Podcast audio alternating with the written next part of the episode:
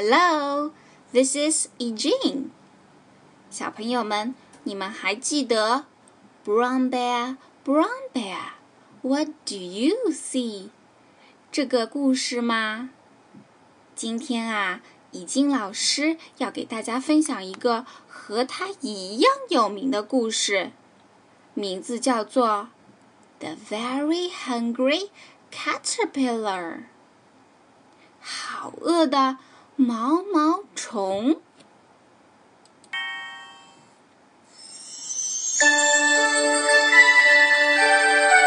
In the light of the moon, a little egg lay on a leaf. 月光下，一颗小小的虫卵躺在树叶上。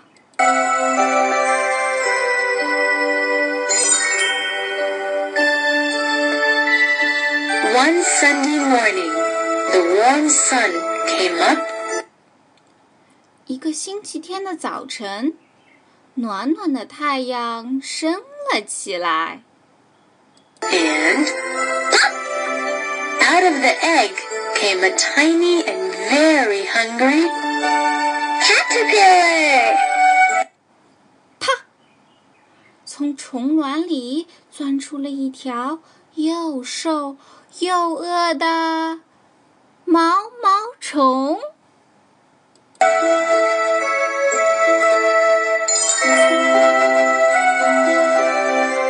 He started to look for some food. 他四下寻找一些可以吃的东西。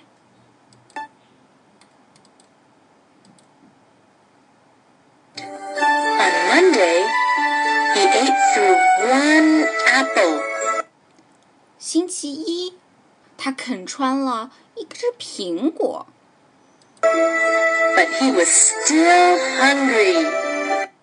可他还是觉得饿。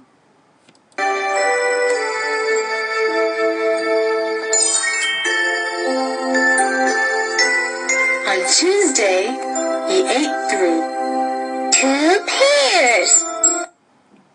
星期二，他啃穿了两个梨， But he was still hungry. 可它还是觉得饿。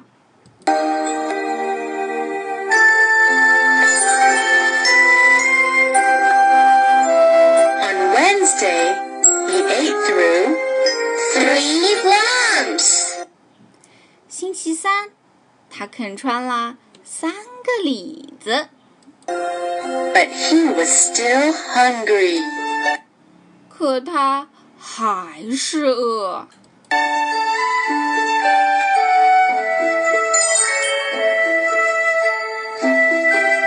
On Thursday, he ate through four strawberries. 星期四，它啃穿了四只草莓， But he was still hungry. 可它呀还是饿。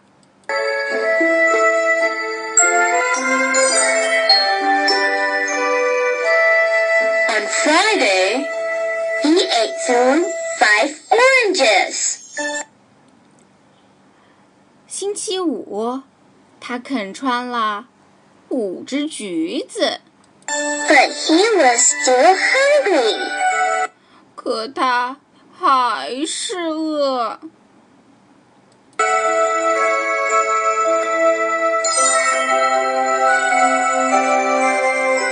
On Saturday, he ate through one piece of chocolate cake, one ice cream cone, one pickle, one slice of Swiss cheese, One slice of salami.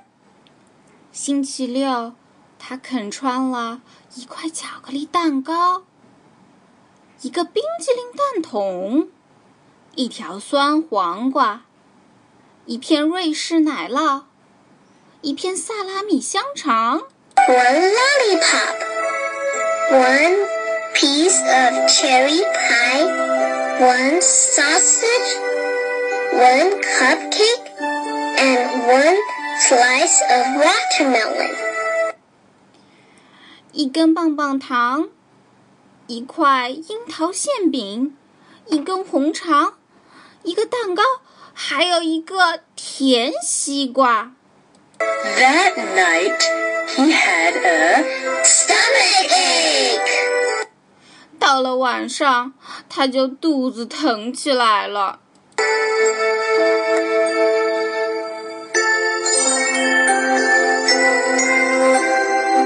The next day was Sunday again. 第二天又是星期天， The caterpillar ate through one nice green leaf. 毛毛虫啃穿了一片可爱的绿树叶。 And after that, he felt much better. 这一回，他感觉好多了。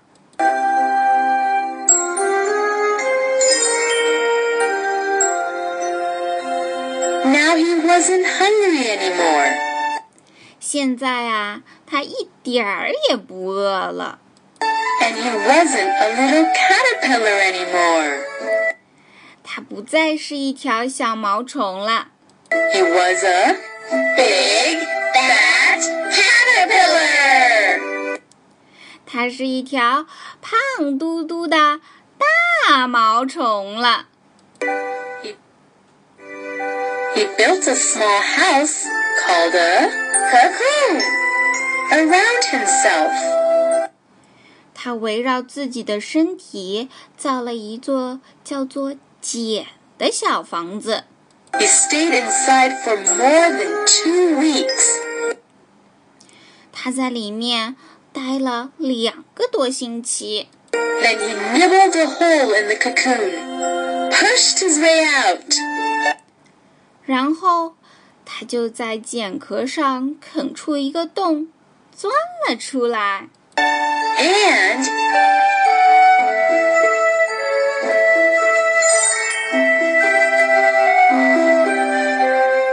he was a beautiful butterfly.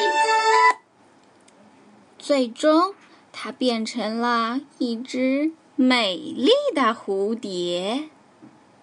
毛毛虫最终变成了蝴蝶，它吃了好多东西。你还记得它吃了些什么吗？如果你不记得了，就再听一遍吧。又到了该和你们说再见的时候啦，咱们下期见，See you。